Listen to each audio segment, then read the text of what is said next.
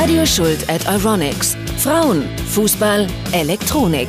Eine Podcast-Serie mit Almut Schuld, Deutschlands bekanntester Fußballerin. Der Podcast, der die Frage stellt: Warum spielen eigentlich nur Frauen vor 91.659 Zuschauern Fußball? Ja, warum eigentlich? Nun, man könnte sich auch fragen, warum spielen nur deutsche Frauenfußballteams in Champions League Halbfinalen? Womöglich, weil die sich in den letzten paar Wochen und Monaten doch mehr als Team präsentiert haben als andere. Womöglich. Wir werden es erfahren, denn in dieser Folge geht es um das Thema Team und alles, was dazugehört. Zu diesem Podcast gehört auch noch Professor Johannes Heil und seine Rubrik Almut sucht Heil, wo wir aus wissenschaftlicher Perspektive das faszinierende Moment Frauenfußball betrachten. Dann reden wir auch natürlich über das aktuelle Fußballzeitgeschehen mit Almut. Aber jetzt geht's los mit Almut, mit mir, dem Wolfgang und mit Christoph Lux vom Lux-Team aus Köthen. Hallo Christoph. Hallo Wolfgang. Und hallo Almut. Hallo Wolfgang. In diesem Podcast, Christoph, geht es ja um Team und alles, was dazugehört. Ihr tragt ja den Begriff Team schon im Namen. Euronics Lux Team.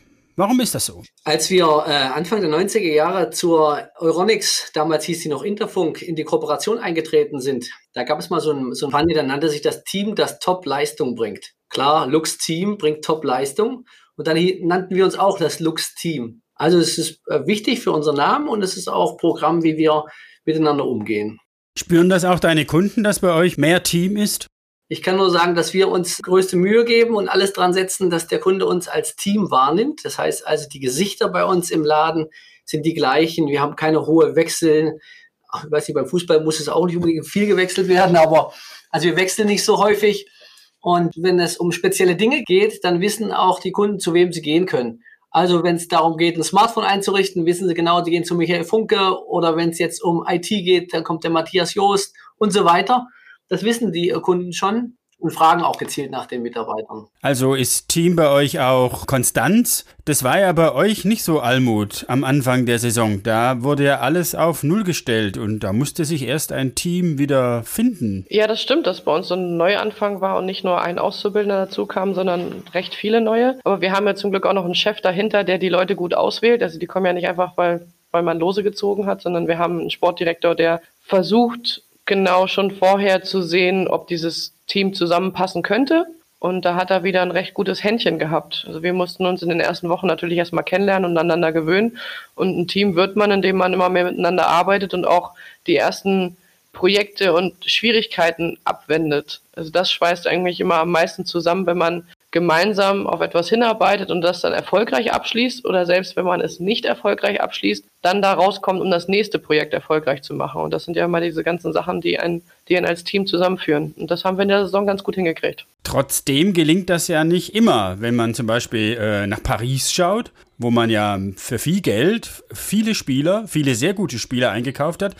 Da funktioniert das mit dem Team nicht so. Wenn man alles nimmt, was man irgendwie kriegen kann, dann wählt man nicht nach Qualität oder nach Charakteren aus. Und man muss schon nach Charaktereigenschaften gucken, ob diese Leute auch zusammenpassen und ob sie auch einen gemeinsamen Nenner finden, weil das eher die Grundlage von einem Team ist, dass man eine Gemeinsamkeit hat, auf die man dann auch stolz sein kann. Und das ist schon mal die Sache, wie geht man den Fußball an, wie nimmt man das Training an. Und wenn man da die Gemeinsamkeit hat, dann können auch viele Menschen unterschiedlich sein und trotzdem entwickelt man zusammen eine Leidenschaft. Also wie stelle ich Gemeinschaft her? Oder Christoph bei euch, äh, wie wird das Lux-Team zum Team? Wie läuft das bei euch? Wir, haben, wir sind 17 Leute, ja, 17 äh, Menschen, die zusammenarbeiten. Und wenn du dann einen ins Team nimmst, der irgendwie nicht dazu passt oder der sich da quer treibt, dann kannst du auch mehr zerstören, ähm, wenn das nicht passt, dann geht das nicht. Und das Team verändert sich. Also ein Team hat immer was damit zu tun, ob Mitarbeiter gut miteinander klarkommen, aber dass sie auch ihre Stärken und Schwächen gegenseitig austauschen. Ne? Was der eine gut kann, macht die andere oder umgekehrt. Und ähm, das verändert sich natürlich, wenn jemand anfängt und sagt, naja, ich kann wunderbar Waschmaschinen verkaufen und stellt irgendwann fest, naja, die Fernsehgeräte sind doch cooler, äh, dann verändert sich das und dann entstehen da auch unterschiedliche Qualifikationen und eben das Team verändert sich dann auch. Ähm, aber diese Dynamik, die muss man natürlich erkennen und sehen. Du musst erkennen, du musst es erkennen, du musst mit den Menschen sprechen darüber. Sie müssen das auch selber für sich erkennen und auch darüber sprechen können. Und ähm, vieles geht manchmal so beiläufig, aber manches muss auch moderiert werden. Ja, das ist richtig. Ich weiß nicht, wie es euch geht, aber äh, wenn ich an Teamwork und solche Sachen denke, dann denke ich auch immer an, an diese Kalendersprüche, die es da so gibt, ja. Also beispielsweise äh, keiner von uns ist so klug wie wir alle. Oder äh, man braucht zwei Feuersteine, um ein Feuer zu machen. Oder äh, wenn du schnell gehen willst, geh allein. Wenn du weit kommen willst, gehe zusammen. Und noch einen letzten. Das kalte Wasser wird nicht wärmer, wenn du später springst.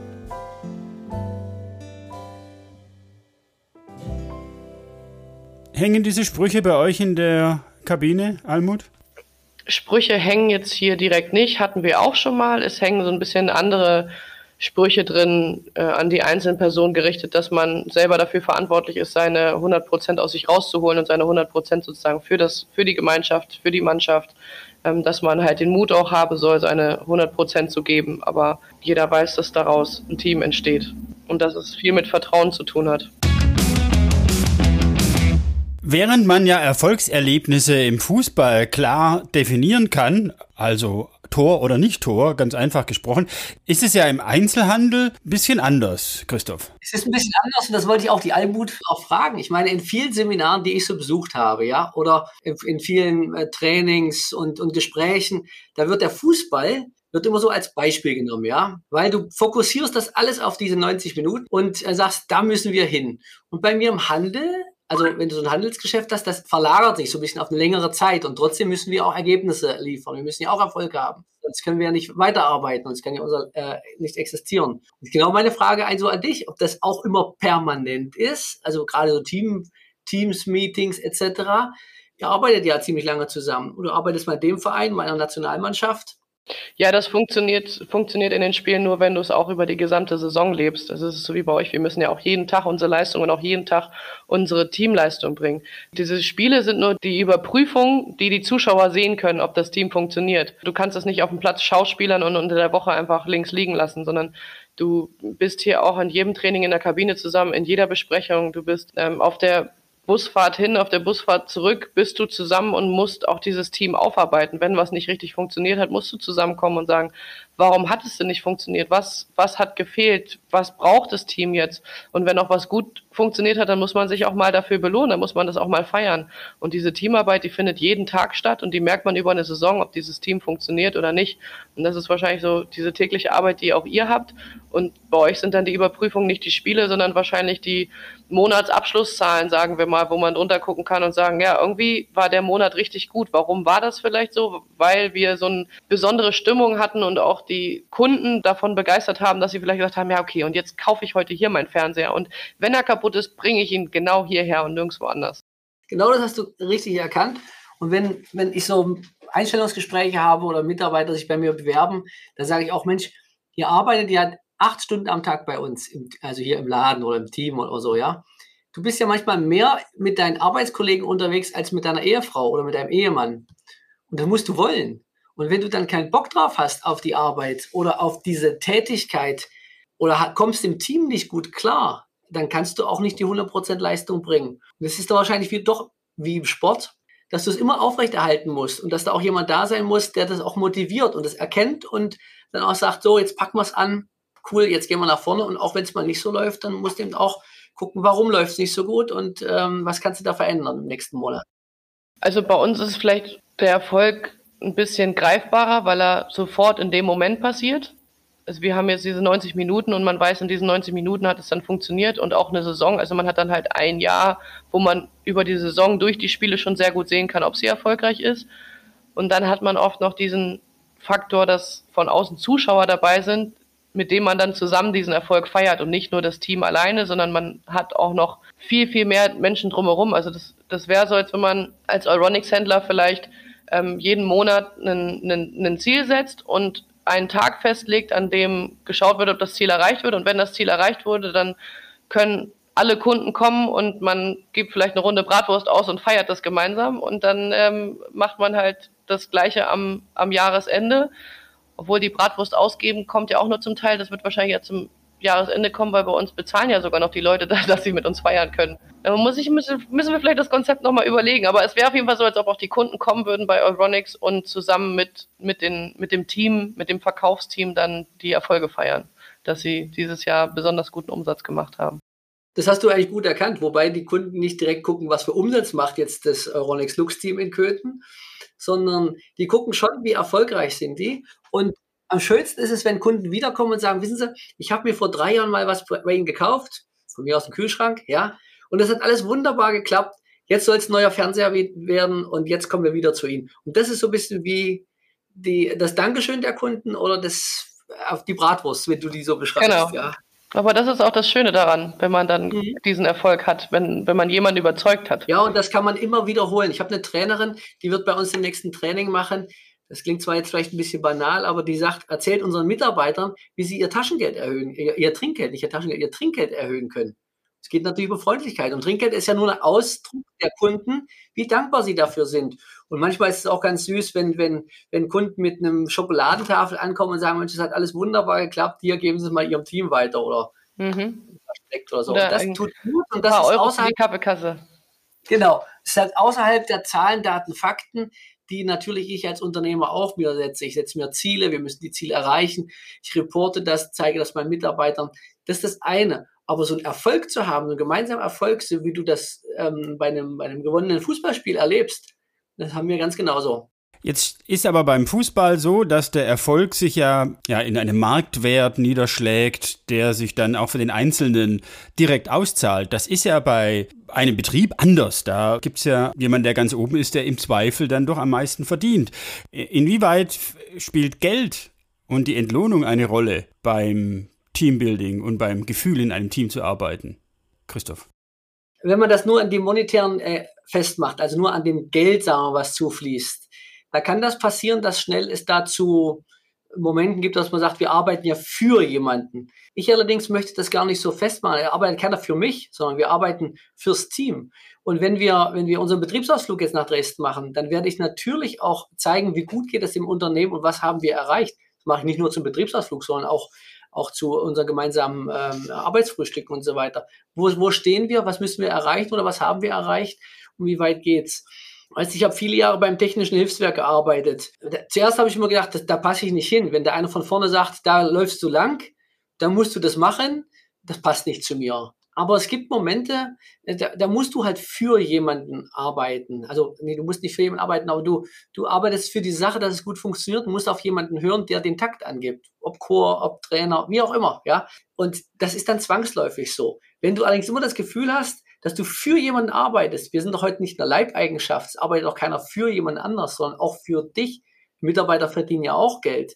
Und dass ein Unternehmer, der das Risiko aufnimmt, der jetzt, ich habe ja einen neuen Laden gebaut vor vier Jahren, der also sehr viel auch, sagen wir mal, Risiko eingeht, dass der sich natürlich auch bestimmte Dinge vorsorglich, ich sage jetzt mal, auf Seite legen muss.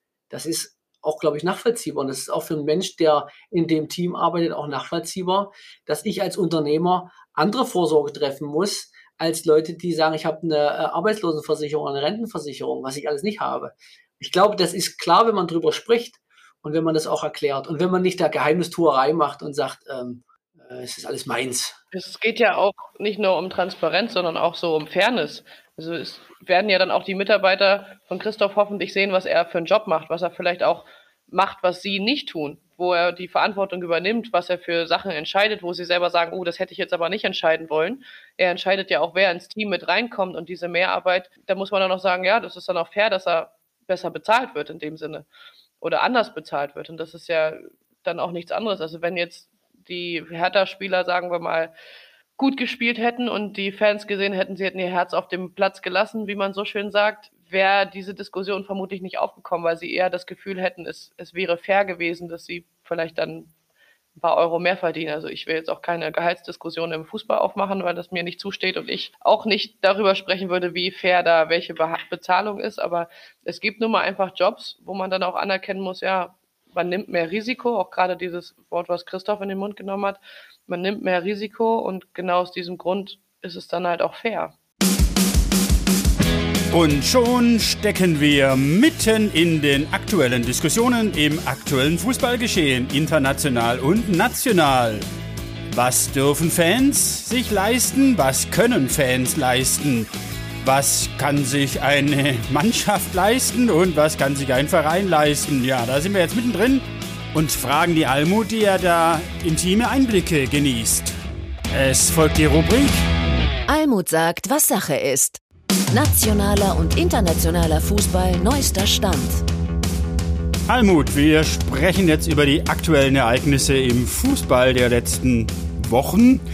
Da ist ein Ort ganz zentral, nämlich Barcelona. Da reden wir sicherlich über die Eintracht und wir reden aber natürlich auch über euch und äh, auch über euer Spiel letzte Woche in Wolfsburg gegen Barcelona. Und äh, ich finde, das hat ja alles drei wahnsinnig viel mit unserem Thema Team zu tun. Lass uns mal das letzte Spiel begutachten, was ich da faszinierend fand, ist zu beobachten, wie ein scheinbar so wahnsinnig sicheres und selbstgewisses und selbstbewusstes Team wie die Damen aus Barcelona plötzlich anfangen zu wackeln. Nachzudenken.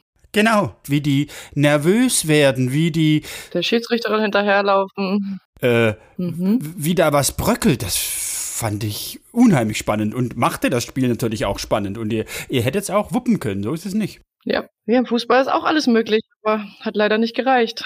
Ja, schade. Aber man hatte zu Beginn in Barcelona das Gefühl, dass das irgendwie alles zu viel ist, ja. Knapp 92.000 fanatisierte Fans. Also da habe ich das Gefühl gehabt, da äh, war man überwältigt von der Situation und dann äh, wurde man auch ein bisschen überfahren. Wenn man eigentlich jetzt in Halbzeiten denken würde, haben wir vier Halbzeiten gespielt gegen Barcelona und eine verloren und zwei Unentschieden und eine gewonnen. Also von daher wäre es ausgeglichen, bloß die Tore passen nicht. Aber es muss ja auch überwältigend gewesen sein vor dieser riesigen Kulisse. Es ist schon ein Erlebnis. Es ist eine Atmosphäre, wenn man sich dann auch noch da versucht, bewusst zu machen, dass die für, für, für einen selbst da sind, also dass man einer von diesen Hauptdarstellerinnen ist. Und man muss sich auf dem Platz anschreien, um sich mit seiner Mitspielerin zu unterhalten. Ähm, und es wird 90 Minuten gesungen und es werden Fahnen geschwenkt und geklatscht und es ging die Laola um. Also es ist einfach ja grandios, wenn man wenn man da spielt. Und für solche Spiele trainiert man auch, für solche Spiele spielt man. Also es wird mir immer in Erinnerung bleiben, dass ja und für die Stimmung war es wahrscheinlich auch einfach gut, dass Barcelona 5-1 gewonnen hat und auch schon in der dritten Minute in Führung gegangen ist, weil natürlich die Zuschauer dann noch mal mehr dabei waren und ja, also un unglaublich. Ist echt toll. Ja, toll war ja auch deine Leistung. Im Spiegel stand intergalaktisch. Wow. Hattest du trotzdem so ein paar Momente während des Spiels, wo du mal so ein bisschen ins Rund blicken konntest, so ein bisschen äh, staunen? Natürlich hat man auch mal zumindest als Torwart zwischenzeitlich Zeit, wenn irgendwer auf dem Boden liegt oder wenn der Ball mal im Aus ist, irgendwo hinten, also eine, ein eigener Eckball ist, dann hat man definitiv mal 20 Sekunden, um ins Stadion zu gucken. Und dann nach Abpfiff hat man ja auch gemerkt, bei einer 5-1-Niederlage würden, würden wir eher schnell reingehen und wir haben es dann auch noch mal ein bisschen aufgesaugt, dass wir auf dem Platz sind und uns auch anschauen, wie die Barcelona-Spielerinnen mit den Fans interagieren und feiern. Man erlebt es halt nicht und da muss man auch über seinen über seinen inneren Unfrieden mit dieser Niederlage hinwegsehen und das mitnehmen. Man sollte allerdings auch nicht vergessen, dass die letzten beiden Niederlagen, die die Damen von Barcelona überhaupt bekommen haben, haben sie von euch bekommen. 2020 Champions League Halbfinale und jetzt im Champions League Halbfinale. Ja, ist, ist natürlich schön, wenn man sagen kann, man hat Barcelona geschlagen. Es wäre schöner gewesen, man hätte Barcelona rausgeschmissen, aber es ist vor der Saison so gewesen, dass uns das niemand zugetraut hätte, dass wir ins Champions League Halbfinale kommen und vor allem auch nicht nach der Hälfte der Gruppenphase, ja, beziehungsweise vor dem letzten Spiel gegen Chelsea und das ist ein Erfolg auf jeden Fall und das nehmen wir auch so mit und dann versucht man es beim nächsten Mal besser zu machen. Wir haben ja auch noch zwei Titel zu gewinnen und wenn wir die gewinnen, dann ist es einfach eine erfolgreiche Saison. Absolut. Ihr habt noch drei Spiele vor euch und das äh, Pokalfinale, oder? am 28. Mai, genau, das ist mein letztes Spiel dann von der Saison. Und die Liga, die geht jetzt weiter. Also wir spielen jetzt am Mittwoch in Essen, am Sonntag in Jena und dann am 15. Mai ist das letzte Ligaspiel zu Hause gegen Leverkusen. Und dann abtreten in Deutschland mit dem Double. Ist ja ein toller Erfolg. Hätte ja keiner am Anfang der Saison so gedacht. Kommen wir zur Herrenbundesliga. Da äh, ist vorne alles klar. Die Bayern überlegen wieder zum zehnten Mal deutscher Meister. Gähn. Und jetzt auch mit so einer wettbewerbsverzerrenden Wurstigkeit. Was hältst du davon? Naja, ist aber auch kein Wunder. Wenn man schon so Meister ist und auch mit dem Vorsprung und so, dann kann auch einfach mal ein bisschen Druck abfallen, auch gerade wenn vielleicht in der Champions League es nicht so gelaufen ist, wie der Anspruch war gegen Villarreal, dann ja, passiert das auch einfach mal. Das ist ja auch menschlich. Also auch die Bayern sind keine Maschinen, auch wenn sie jetzt zehn Jahre hintereinander die Meisterschaft gewonnen haben. Auf der anderen Seite ist die Bundesliga ja nicht nur langweilig. Wenn man jetzt sieht, dass Freiburg um die Champions League Plätze mitspielt, ähm, ist das auch eine richtig gute Sache. Und da kann man nicht sagen, dass es am Budget liegt, sondern an, an der Einstellung, wie der Verein das lebt. Am Team womit wir wieder bei unserem Podcast-Thema sind. Aber jetzt zuerst mal wieder zu einer anderen Liga, nämlich zur NWSL, zur National Women's Soccer League in den USA. Da spielte zum Saisonauftakt dein neues Team, die Angel City FC gegen North Carolina Courage. Über 20.000, 2 zu 1 Sieg und jede Menge Prominenz auf den Rängen. Jennifer Garner habe ich gesehen bei Twitter. Billie Jean King auch in Ekstase, aber vor allen Dingen über 20.000. Ist das eigentlich normal in der amerikanischen Frauenfußballliga? Mm, relativ. Also zum Beispiel bei den Portland Thorns ist es auch normal, dass das Stadion mm, ausverkauft oder nahezu ausverkauft ist. Gerade so Richtung Westküste ist es auch so, dass die Stadien relativ voll sind, auch in Seattle und jetzt äh, San Diego hatte auch beim Vorbereitungsturnier beim Challenge Cup sehr, sehr viele Zuschauer. Und dann kommt so drauf an, wo man ist. Also ich glaube, der letztjährige Zuschauerdurchschnitt waren 7000 circa. Ich denke aber, dass er diese Saison deutlich steigen wird, weil alleine Angel City FC schon ungefähr 16.000 Dauerkarten verkauft hat. Also das Stadion wird vermutlich bei jedem Heimspiel ausverkauft sein. Ausverkauft ist sicherlich auch das deutsche Pokalfinale der Herren der Schöpfung Freiburg gegen Leipzig. Deine Meinung dazu?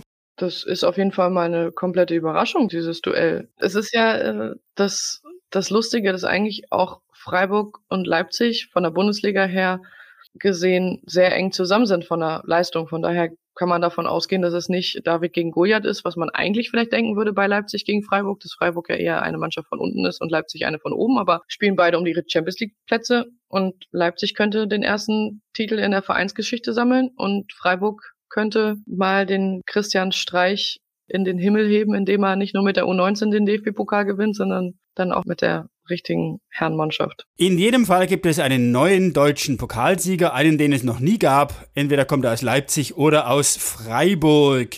Wir wechseln den Wettbewerb und kommen zu unserer allerlieben Eintracht, die uns ja so viel Freude macht auf europäischem Parkett. Oder? Wahnsinn. Ja, unglaublich. Sie schaffen es einfach, also in der Europa League ihre Leistung abzurufen und dann auch die Tore zu machen und das auch zu erzwingen. Und jetzt bin ich gespannt, ob es ein deutsches Europa League Finale gibt. Ich muss mal ganz kurz unterbrechen. Ihr habt vielleicht gemerkt, dass der Teil des Interviews, den ihr bisher gehört habt, vor den Halbfinalrückspielen in Madrid, in Glasgow und in Frankfurt stattgefunden hat. Deshalb habe ich mit Almut nochmal gesprochen und zwar nach den Rückspielen. Und da geht es vor allen Dingen das erstmal um das Thema Real, Almut. ja, das ist Fußball. ja, wir lieben es ja genau so, dass, dass der Fußball solche Geschichten schreibt. Und ja, aber dieses Mal schreibt der Fußball diese Geschichten besonders gern für Real Madrid. Warum ist das so? Das ist, glaube ich, dieser, dieses Mühe mehr an Erfahrung, dass man einfach daran glaubt, dass es passieren kann. Und Real hat dieses Jahr eine ja, auch vom Alter her sehr erfahrene Mannschaft.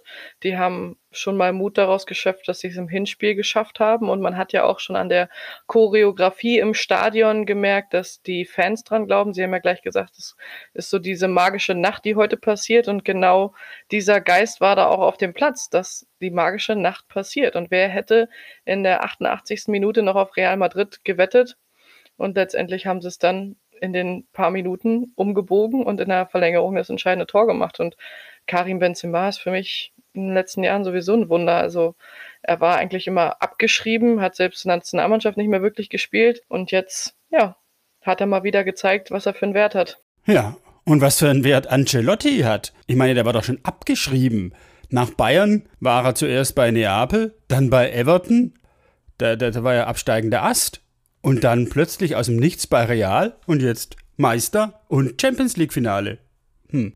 Also ich meine, Ancelotti bringt jetzt auch die Erfahrung aus allen fünf europäischen Top-Ligen mit. Vielleicht hat das auch nochmal einen Einfluss, dass er eventuell fünf Sprachen spricht und mit jedem Spieler auf dem Platz in der Muttersprache ihm nochmal die Worte vom Spiel mitgeben kann, dass sich jeder verstanden fühlt. Also irgendwie muss da die Chemie stimmen, dass die Mentalität in der Mannschaft so hoch ist, dass sie alles rumreißen. Das kann man ja nur mit Teamgeist erklären, was da in der Kabine bei Real Madrid herrscht. Obwohl da eine Mannschaft ist, die eigentlich doch alles schon erreicht hat. Da sind ja mehrmalige Champions League-Sieger, Weltmeister dabei. Während City und Pep Guardiola immer irgendwie einen kürzeren ziehen. Naja, er war jetzt ja auch nicht ganz unerfolgreich in seiner Zeit, aber er hat zumindest schon mal ein paar entscheidende Spiele verloren und das, äh, da könnte man sich vielleicht fragen, warum. Meine These ist, dass es Angelotti geschafft hat, diese Spiele als gemeinsames Projekt mit dem Team zusammen zu entwickeln. Hat man ja auch gesehen, wie Modric und äh, Marcelo und äh, Groß vor allen Dingen dann äh, am, am, Seitenrand mit ihm zusammen gecoacht haben, während bei City das doch mehr so eine Art Ego-Trip zu sein scheint. Und äh, wenn das dann nicht so funktioniert, wie der Meister das vorgibt, dann bricht das Team zusammen. Ja, zum einen kann es der Trainer sein, aber zum anderen hängt es ja dann auch wieder vom Team in dem Sinne ab. Also sind überhaupt Spieler bei City, die genau das machen wollen würden, nämlich andere coachen. Vielleicht sind da jetzt nicht die Typen wie ein Groß und ein Modric, die dann sagen, okay, auch selbst wenn ich ausgewechselt bin, möchte ich gerne helfen und coache die Mannschaft. Also es ist immer das eine, was zugelassen wird, aber das andere, was auch die Spieler mitbringen. Und das ist ja eigentlich der Sinn des Trainers, dass er genau einschätzen kann, was können meine Spieler und worin kann ich sie bestärken und worin motivieren, um halt ihre Fähigkeiten perfekt einzufügen in dieses Team. Und das scheint Carlo Ancelotti besser hinzubekommen. Ja, das scheint mir auch so zu sein.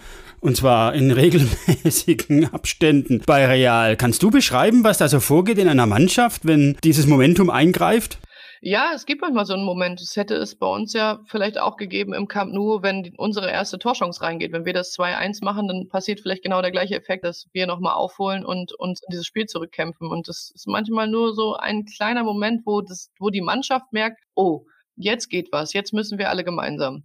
Und das hat irgendwie real hingekriegt. Das ist auch super schön. Und da merkt man dann auch mal wieder, man ist nicht alleine, sondern es macht genau das aus. Vielleicht geht dann einer irgendwie voran und drei Leute nehmen sich ein Beispiel und danach kommt der Schneeballeffekt, dass alle anderen mitmachen. Hast du denn das Spiel gesehen? Ihr wart ja mittwochs auch im Einsatz in Essen, Bundesliga.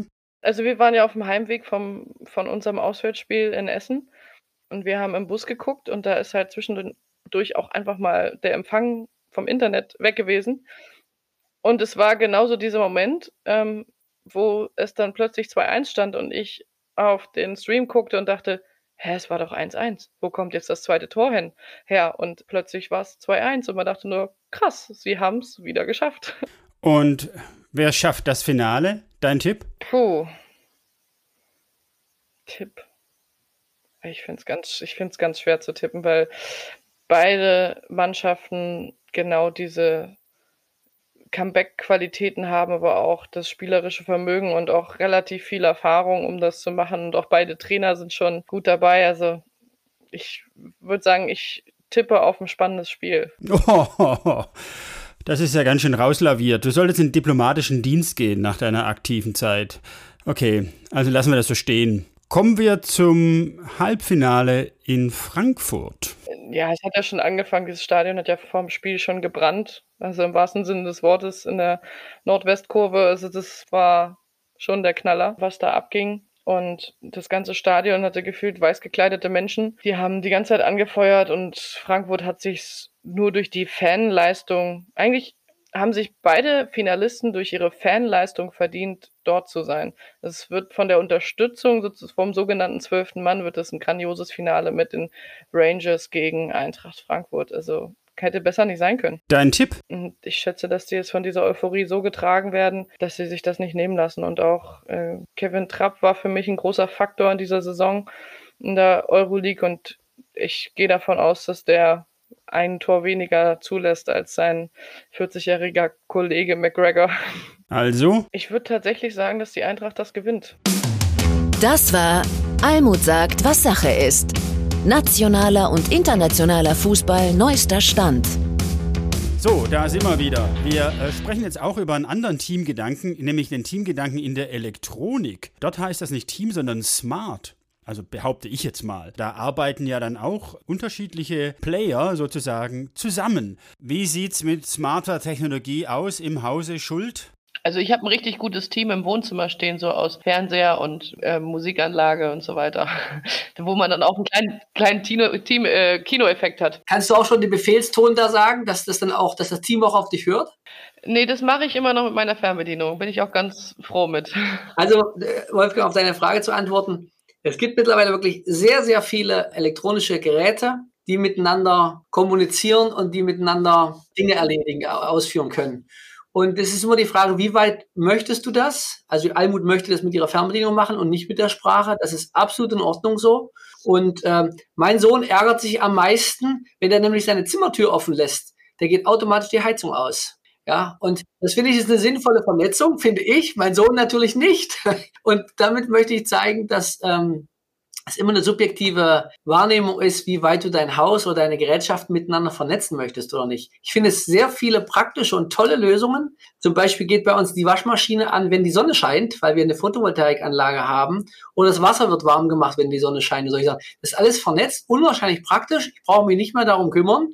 Und in der Tat, äh, muss nicht alles mit Sprache laufen, aber wenn du vielleicht ein Handicap hast und sagst, es ist schon ganz gut, wenn ich sage, äh, Rollo runter und ich muss eben nicht zum Schalter laufen, draufdrücken, dann glaube ich, ist das sehr sinnvoll. Ja, das ist aber schon High-End, ja, das ist ja schon smart für Fortgeschrittene. Bei Schulz steht man ja mehr oder weniger erstmal so am Anfang dieser ganzen Vernetzung, eher so im Unterhaltungselektronikbereich. Und jetzt muss ich dir auch noch mal was erklären. Man sagt nicht Schulz, weil dann könnte man ja die Familie Schuld und die Familie Schulz nicht auseinander heißen. Man sagt Schulden und Schulzen. Also bei Schulden, also es wäre dann bei mir zu Hause, wären es die Schulden. Bei Schultens? Nee, nicht ohne S, nur Schulden. Bei Schulten. Ja, gut, wieder was gelernt. Ja, es ist Norddeutsch, würde ich sagen. Ja, weil sonst würdest du immer, ob, ob du jetzt eine Familie Schuld oder eine Familie Schulz hast, würdest du immer sagen bei Schulz. Und keiner weiß jetzt, wen du gemeint hast, wenn die nebeneinander wohnen. Ja, wenn Schulzen neben Schulden wohnen, dann kannst du es nur so unterscheiden. Äh, jetzt habe ich einen Faden verloren. Wo, wo waren wir stehen geblieben? Aber du wolltest doch noch was fragen, was, was bei, wie es bei Schulden läuft, oder nicht? Äh, ich wollte ja fragen, wie es bei Schulz läuft, aber du wolltest ja, dass ich frage, wie es bei Schulden läuft. Also frage ich, wie läuft es denn bei Schulden in Sachen Unterhaltungselektronik, Vernetzung, Smart Home etc.? Gibt es da Pläne? Mein Mann würde gerne mehr vernetzen. Und ich bin da nicht so ein Fan von. Er hatte dann auch schon. Ist halt auch so ein Männerding. Ja, ja, genau. Er hatte dann schon so Thermostate an der Heizung, die er dann vom Handy steuern kann. Und ja, ich habe aber mal keine Lust, dann mein Handy rauszuholen, sondern wenn ich das Fenster aufmache, drehe ich die Heizung aus. Und dann stand ich plötzlich im Kinderzimmer und wollte das Fenster aufmachen und habe gedacht, ja, und wie mache ich jetzt die Heizung aus? Und dann, weil ich mich geweigert habe, die App auf mein Handy zu laden, muss ich dann meinem Mann schreiben, dass er doch bitte jetzt mal für eine halbe Stunde oder für zehn Minuten die Heizung ausmacht, damit die nicht jetzt auf volle Kanüle hochfährt. Also wir sind da noch ein bisschen, äh, ja, immer mal in unserer Findungsphase und diskutieren dann über Sachen, ob wir dann das Team der Elektroniken äh, erweitern oder nicht. Ich bin ja auch so ein Gadget-Fan. Ich mag so dieses Elektronikspielzeug. Ja, ich gar nicht. Mein Mann ist auch eher so. Und dann versuchen wir den Mittelweg zu finden, damit es nicht in der Ehekrise endet. Bei uns wird das immer wegignoriert dann. Ignorieren bin ich ganz schlecht. Ganz, ganz schlecht. Zu, die, zu den Euronics-Händlern Almut. Du musst da öfter noch hingehen, du musst mal da rumschnarchen. Ich bin mir sicher, dass es auch Sachen gibt, die für dich spannend und interessant sein könnten. Und deine Kinder, wenn die erst größer werden, dann brauchen die auch was. Ja, auf jeden Fall. Also, es wird auch passieren. Ich habe ja auch schon, ich habe ja auch schon eine neue Errungenschaft jetzt, seitdem wir mal umgezogen sind und unser, unser Haus haben. Jetzt habe ich ja mittlerweile eine Waschmaschine, die man, die man ähm, zeitlich programmieren kann. Also dann kann ich sie so einprogrammieren, wenn ich losfahre, dass sie dann fertig ist, wenn ich vom Training wiederkomme und nicht die Wäsche immer nass in der, in der Waschmaschine liegt. Und das konnte ich früher nicht, da gab es nur An- und Ausknopf. Also da bin ich ja schon mal einen Schritt weitergekommen. Es sind ja auch so Sachen, ich hatte meine erste Anschaffung in dem Haus, dass ich ein Induktionsfeld haben wollte als Kochfeld, weil ich dieses Ceran und auch was anderes, auch Gas und so, das ist gar nicht meins. Ich brauche meine Induktion, weil ich davon technisch so begeistert bin. Also so ein paar Sachen sind dann auch, worauf ich, worauf ich bestehe, aber mit Bedienung bin ich immer noch etwas konservativ mit Sprache und äh, dass die ganzen Musikboxen im Haus vernetzt sind, weil ich es auch schon hatte, dass mein Mann dann mit seinen Freunden relativ spät von der Party nach Hause kam und unten in der Küche noch Musik hören wollte und auf einmal lief dann die Box nebenan im Badezimmer und ich war dann wieder wach. Das fand ich nicht so gut. Deswegen habe ich da die Stecker gezogen. Ganz schön was los bei Schulten. Almut sucht Heil. Über die Zukunft des Fußballs, wenn er von Frauen gespielt wird. Almut im Gespräch mit Professor Dr. Johannes Heil. Wir sprechen ja schon die ganze Zeit zum Thema Team und äh, da haben wir ja schon gelernt, dass äh, im weiteren Sinne im Sport ja nicht nur die Mannschaft zählt, sondern auch das Publikum. Äh, der Fan, der Hooligan, der zwölfte Mann. Äh, und wir sehen ja gerade bei der Eintracht, zu welchen Wundertaten das Teammitglied Fan seine Mannschaft treiben kann. Ich denke mal, bei Euronics ist es so ähnlich. Ja, der Kunde als Fan ist ja auch eine richtige Macht sozusagen, der ja auch was bewegen kann in einer Organisation. Jetzt ist das aber irgendwie, finde ich, auch ähm, ein kulturelles Phänomen des Austausches, der Möglichkeit des Austausches bei uns, das hier der Sport schafft. Johannes, Du musst uns das erklären. Welches kulturelle Phänomen steckt dahinter? Also es ist natürlich ein äh, kulturelles Phänomen, da hast du völlig recht. Und es ist ein, eine Faszination mit einer unglaublich oder sagen wir mal einer ungeheuerlichen verklärten Kraft, das kann man sagen. Und, und wenn man sich anschaut, was der Sport erreicht, was er Sport kann, was er mit den Menschen, also mit den Zuschauern macht, und um die geht's ja insbesondere im Sport. Also das muss man sich immer klar machen, dass der Sport ein Theater ist, das zuschauerorientiert ist. Naja, dann muss man sagen, da schafft der Sport etwas Einzigartiges, nämlich er schafft Situationen, in denen Mann und Frau sozusagen ne, von einem, immer wieder von einem durchbohrenden Pfeil getroffen werden und anders ausgedrückt, sie sind sozusagen, ähm, äh, es, handelt, sich um eine ungeheure Anziehungskraft, die der Sport ausübt. Und das ähm, muss man dann eben erleben. Es ist ein Rausch, der sich da ergibt im, in einer Arena. Das macht auch etwas süchtig. Und wenn man alleine sich überlegt, wo der Rausch heutzutage in unserer Gesellschaft noch seinen Platz hat, wo die großen Gefühle noch ihren Platz haben, dann merkt man, der Sport hat offenbar eine ganz oder hat mehrere Funktionen, zum Beispiel eben als Outlet für große Gefühle, für Emotionen, die dann auch mal überschwappen. Und ähm, das gibt's so in meinen Augen relativ selten inzwischen. Also wo kann man noch seine Gefühle ausleben? Wo kann man noch ähm, seine ähm, Leidenschaften und Gefühle so offen zeigen wie in der Arena? Das gibt's eigentlich nur im Sport. Und deswegen kann man sagen, Sport ist eigentlich eine ein archaisches Theater für mit Spannung, Identifikationspotenzial, für Leidenschaften, mit Gefühlen. Das lässt sich, wenn es gut funktioniert, das tut es in manchen Sportarten besser, in manchen schlechter, dann ist das im Grunde kaum zu toppen. Aber wenn man eben, wie gesagt, das sich mal anschaut, dann haben wir ein wunderbares Theater, das Funktion hat, das ähm, Leidenschaften es entfesselt. Und wie gesagt, ich glaube, das gibt's kaum noch in der modernen Gesellschaft und deshalb ist er kaum wegzudenken. Das ist nun mal so, dass wir ein Teil sind von einer von einem Unterhaltungsmedium, wie es auch Konzerte sind, wie es Theater ist, wie es und da ist der Sport ein Teil davon. Beim Sport ist es wahrscheinlich nur noch etwas, dass der Zuschauer mehr partizipieren kann. Also er kann auch anfeuern, er kann genau seine Leidenschaft teilen und auch in dem Moment darauf einwirken. Das ist bei einem Theaterstück relativ schwierig beim Fußball kann man etwas mehr miterleben, weil man die Regeln kennt. Also man weiß genau, wie dieses Spiel abläuft. Und das ist das Schöne, dass man zum einen Experte sein kann und es reißt einen mit, weil es einen immer wieder überrascht. Aber zum anderen kann man auch ein Laie sein und es, über, es reißt einen trotzdem mit, weil man Sport sehr, sehr viel ja mitnehmen kann und erleben kann und genauso auch sehr schnell erlernt. Also die Grundregeln. Da muss nur jemand neben dir sitzen und der kann dir das währenddessen erklären, was jetzt gerade abgelaufen ist. Und durch diese Einfachheit, aber trotzdem dieses Überraschungsmoment, ist es packend und nimmt die ganze Masse mit.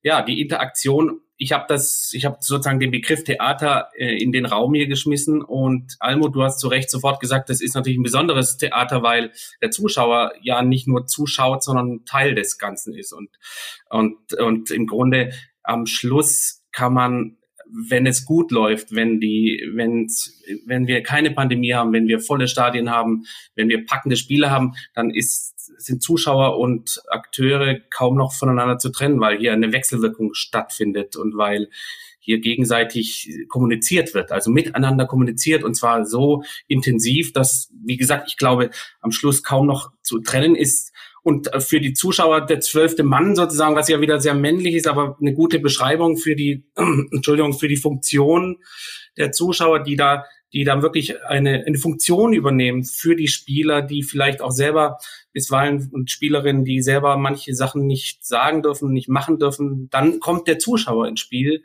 und übernimmt diese diese Reaktionen, die die Spieler, denen den Spielern verwehrt bleibt, zum Beispiel. Also ich glaube, das ist zum Beispiel einer der wesentlichen Unterschiede zu einem klassischen Theater. Weil die Reaktionen im Theater natürlich deutlich normierter sind als jetzt möglicherweise die Anarchie, die von den Rängen kommt. Und dadurch äh, entsteht ja auch quasi äh, so eine Verbrüderung und, und so, eine, so eine Einheit. Das ist ja im Theater jetzt eher selten der Fall. Maurizio Pochettino, also ex-Tottenham Hotspur und jetzt wahrscheinlich bald ex-Paris Saint-Germain, der sagte mal, dass man auf der Insel als Coach damit rechnen müsse, die Kontrolle über das Spiel zu verlieren, weil das Publikum so drängt. Wahnsinn. Aber ähm, wenn wir schon beim Theater sind, dann ist ja das Thema Inszenierung ein ganz wichtiges Wort hier. Denn wir haben ja letztes Mal schon mitbekommen, dass, dass manche Spiele ja eigentlich erst ihre Qualität gewinnen durch die Inszenierung, durch die mediale Inszenierung des, äh, des Events. Ja, also die Almut hat, glaube ich, da gesagt, sie wundert sich manchmal, was für tolle Spiele sie nicht gesehen hat, wenn sie im Stadion war, wenn sie dann in der Sportschau sieht, was da draus gemacht wurde in Wirklichkeit handelt es sich ja bei dem, was wir im Fernsehen wahrnehmen, um eine, eine, reine Konstruktion. Eine, eine, das ist also keine Wiedergabe dessen, was auf dem Feld passiert, sondern eine, eine zweite Konstruktion. Klar, auf dem Feld muss irgendwas passieren und das ist besser oder schlechter. Aber wir haben ja festgestellt, dass es gibt da keine relevanten Unterschiede zwischen Männer- und Frauenfußball. Also muss das ja auf, de, auf dieser Konstru medialen Konstruktionsebene liegen. Und wenn man sich anschaut, ähm, das ist ja schon alleine ähm, eine Frage, ihr habt das ja angesprochen, eine Anzahl, die Frage, wie viele Kameras sind dabei? Das ist eben nicht nur ein peripherer Aspekt, sondern ein ganz wesentlicher. Also wenn ich 30 Kameras habe und diese Spider-Cam und diese Drohnen und all das, was auch man aus, das nennt sich ja Kinematographisierung, das heißt, das, das Fernsehen hat irgendwann erkannt, dass man aus dem Film wunderbar alle Techniken übernehmen kann, um das Geschehen auf dem Feld so gut und eindrücklich und amüsant und, und lehrreich wie möglich zu erzählen. Und je mehr Erzählmöglichkeiten ich habe, auch technisch, desto interessanter wird das. Das heißt, RAN hat das in den 90er Jahren damals erkannt. Insofern braucht man eigentlich gar kein neues RAN, beziehungsweise kein neues Konzept, kann man machen, bräuchte man aber gar nicht. Man müsste nur genau das machen, was man beim Männerfußball macht, nämlich mit, mit möglichst viel Erzähltechnik und auch den Kommentatoren, auch Experten, auch Vorbericht und Nachbericht. Ich, wir sind gerade an der Studie hier an der Hochschule dran und, ähm, und da fällt natürlich unter anderem auf, dass es einfach viel weniger Vor- und Nachberichterstattung gibt beim Frauenfußball. Ja, da kann ich natürlich auch diese eindrücklichen Geschichten nicht äh, vermitteln. Und das ist eben, wie gesagt, in meinen Augen gar nicht peripher, sondern ein ganz wesentliches Problem. Also es geht ja um die Geschichten. Wenn ich die nicht erzähle, wenn ich nicht in aller Ruhe Zeitlupen anschauen kann, wenn ich nicht mit Experten diskutiere, dann fehlt was ganz Entscheidendes. Naja, insofern würde ich sagen, äh, macht man, man müsste es jetzt einfach mal so machen wie beim Männerfußball genügend Kameras, genügend Experten, genügend Zeit und schon hätte man ähm, die gleiche Qualität an Geschichten und damit auch die gleiche Unterhaltung, die gleiche Spannung. Es ist, es ist kein Hexenwerk, äh, aber es ist natürlich einfach eine Frage von, ja, ob man das, ob man hier investiert und ob man das will. Ja, Geld, ja. Also ich glaube, es gibt zwei Möglichkeiten. Also entweder braucht es so eine eigene Show und die auch an einem vernünftigen Sendeplatz, um halt genau das zu haben, diese, dieses Erzählen von Geschichten, dieses Aufmerksamkeit generieren, die Leute da auch mitnehmen. Oder es braucht etwas, dass man Sachen gemeinsam erzählt, dass man sie aber gleichberechtigt gemeinsam erzählt, dass halt auch eine Verknüpfung entsteht, dass der Fußball irgendwie was zusammen macht. Dass es wir nicht Sponsoren suchen, die nur die erste Männermannschaft sponsoren, sondern halt auch explizit die Frauen und dass wir es halt auch aufteilen, dass die Werbeaktionen 50-50 sind. Das wäre auch was. Also wenn jetzt auf den Coca-Cola-Dosen zu einer nächsten Weltmeisterschaft nicht nur die männlichen Konterfeis sind, sondern vielleicht immer ein Mann mit einer Frau zusammen ist, wäre das auch schon etwas, was, was bringt. Also diese beiden Möglichkeiten gibt's. Entweder machst du es alleine und auch zu einer Sendezeit oder zu der Medienaufmerksamkeit, die angemessen ist, oder halt zusammen mit den Männern. Ja, im Team, da geht's auch leichter. Für alle Beteiligten womöglich. Oder man macht einen dritten Weg, so wie das in den USA gemacht wird, in der National Women's Soccer League, da wo du ja demnächst spielst. Äh, da werden wir sicherlich drüber reden, wie das da angegangen wird, den Frauenfußball nach vorne zu bringen. Das ist super interessant. Da sind Hollywood-Stars am Start und vor allen Dingen richtig viel Geld wird da investiert. Und ich denke, das wird sich auszahlen.